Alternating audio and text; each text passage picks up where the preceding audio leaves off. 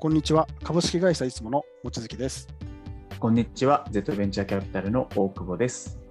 コマーストーク、今日もよろしくお願いします。よろしくお願いします。この番組はコマースチャンネルで紹介している資金調達のニュースを軸に、望月さんと大久保でいろいろ語り合う番組です。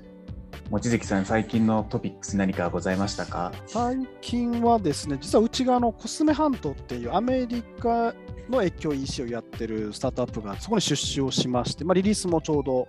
出させてもらって、あのクロエさんっていうのが代表の女性の方で、はい。まあまあこう昔からいるんで、知ってる人は結構有名な女性の起業家なんですけど、それが最近トピックで、なんか、アメリカ、まあ、コスメに特化した越境 EC なんで、はい。日本の有名なこうブランドさんもいれば、日本のスタートアップのコスメとかが海外とかアメリカに出てくるときに、まあ、マーケティングリサーチから、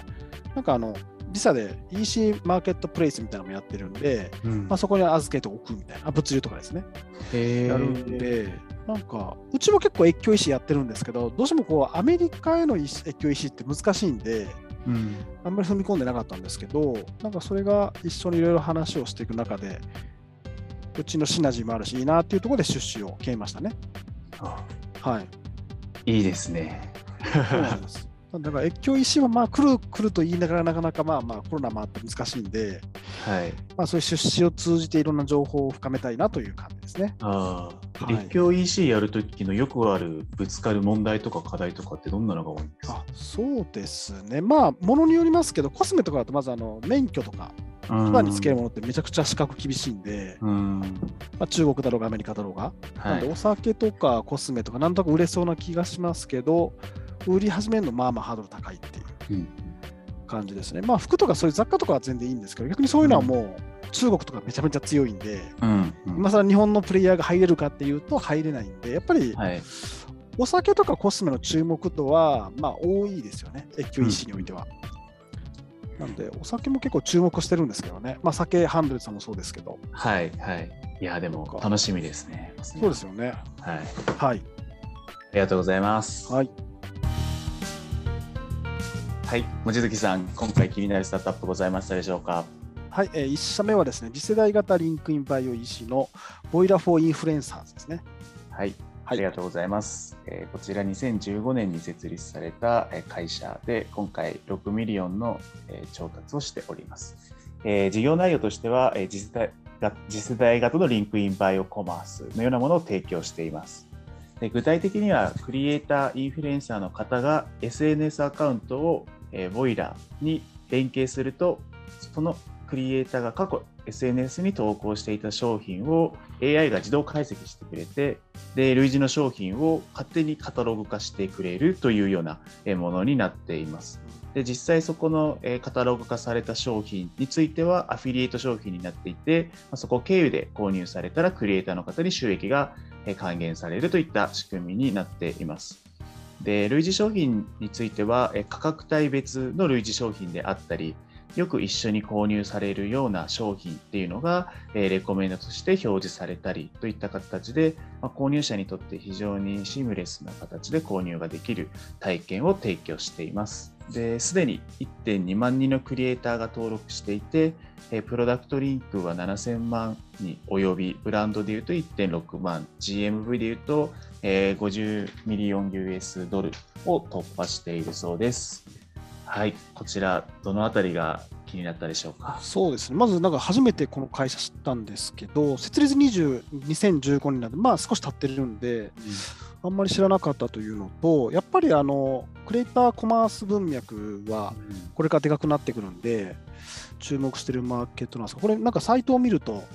本当にこう SNS のリンクをくっつけるだけで、うんショップがもう一瞬で持てるっていう、うん。あるんで、こんな簡単だと、なんかショップ作るのってまあまあ個人の人大変なんで、それがまず簡単に持てるっていうところがあるんで、なんか裾の広いね、なんかベースがどっちかっていうと、こう、個人のカートはい。をバーッと取ったと思うんですけど、さらにその下をいけてるんで、はい。すごいマーケットでかいんじゃないかなっていう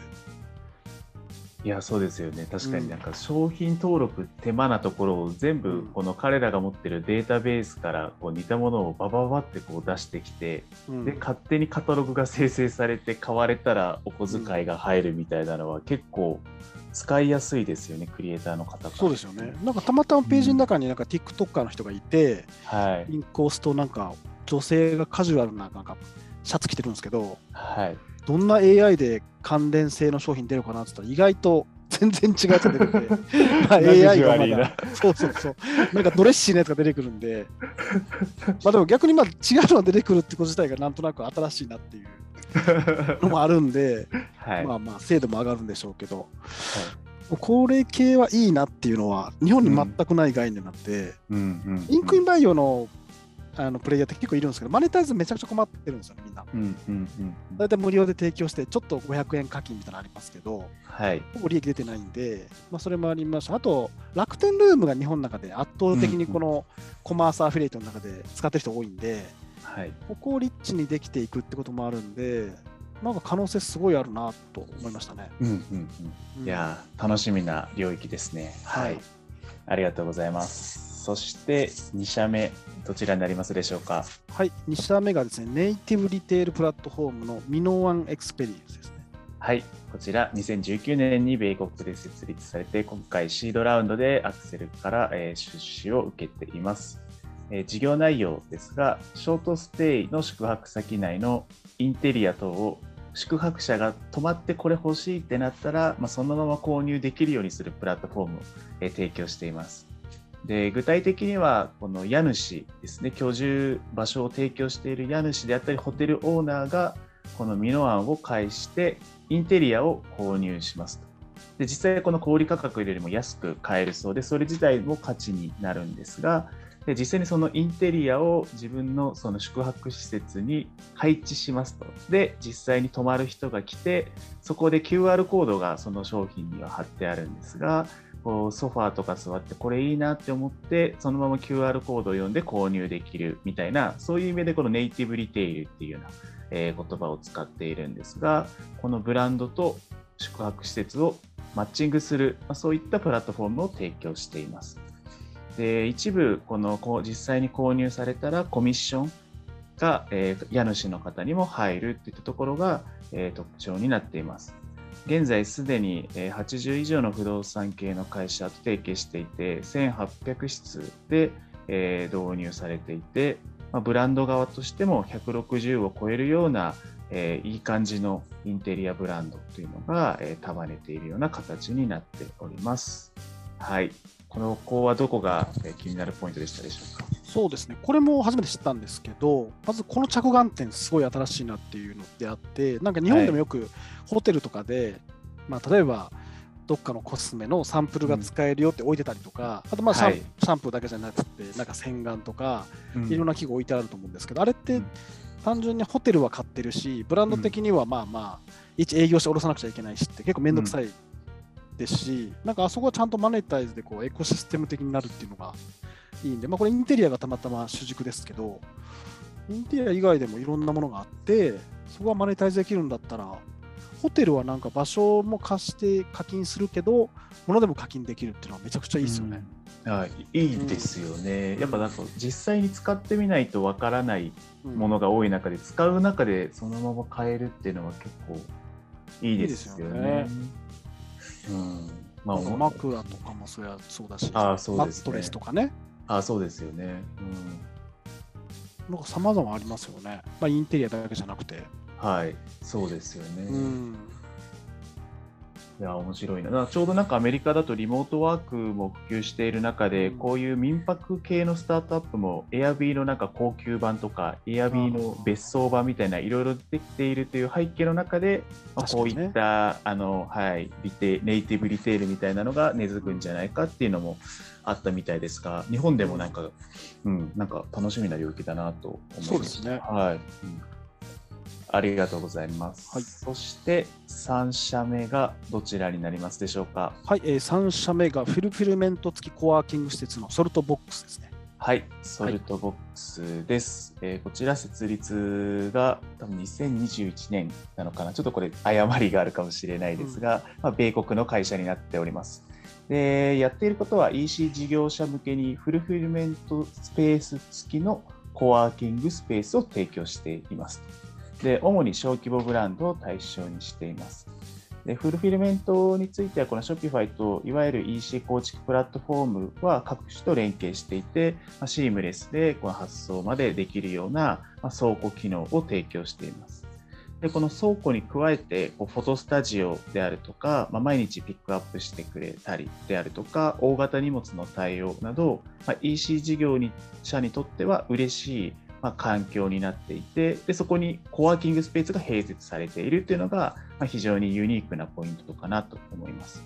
で現在今6拠点に、えー存在していて、年内には15拠点に、え拡大したいとのことです。はい、こちら、どのあたりが面白かったでしょうか？はい、えーっと、これも、まあ、コワーキングって結構 D2C とかスタートアップってものすごくあるんですけど、D2C 向けと言いながら、あんまり D2C である必要がないコワーキングが多いんですけど、これもう倉庫ついてるんで、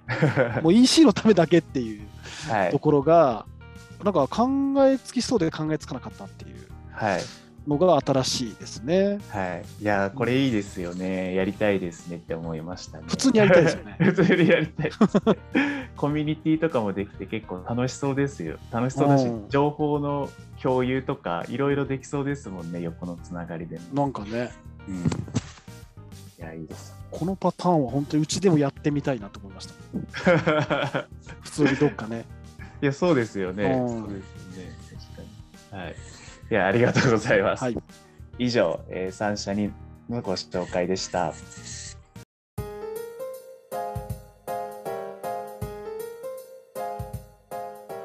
お送りしてきましたコマーストーク、そろそろお時間です。今日、望月さん、いかがでしたでしょうか？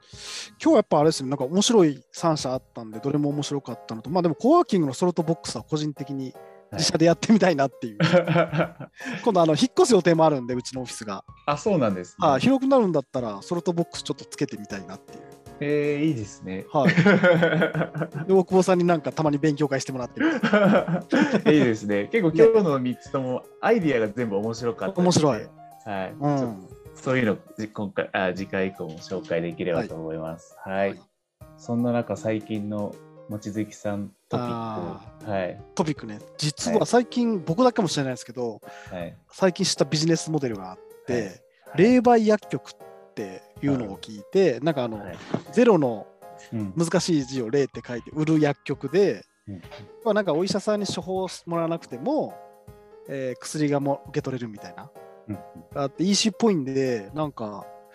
いいなと思って調べてて、まあまあ規制とかいろいろあるらしいんですけど、うん。なんか面白いなと思って注目してますね。いや面白いですよね。やっぱりなんか e コマース全体で見ててもまだ EC 化率が低いところにやっぱどうしても期待しちゃうんで、うんそうすれば高単価なものか規制があるもので、高単価だと中古車とか不動産まだまだ出てこないかなですし、規制だとそういうこと薬とか、うん。そういったものはなんかまだまだ EC 化の余地がみたいな文脈の中でも、うん。まあ、処方箋の電子化とか処方箋をどうこう扱って、どうやって EC 化するかっていうのが結構どのスタートアップと話しててもこうトピックとして上がる中でのこのこういうビジネスモデルというか霊媒薬局みたいなのは、まあ、面白いなっていうふうに僕も感じてました。なんかね、なんか規制がちゃんと決まってきたら、また私出てきそうなんで、ぜひ注目したいなと思いますね。はい。はい今後の動向注目ですね。はい。えー今回ご紹介したニュースは概要欄にリンクをまとめています。もし気に入ってくださった方はぜひ、ポッドキャストや Spotify でフォローお願いします。それではまた次回。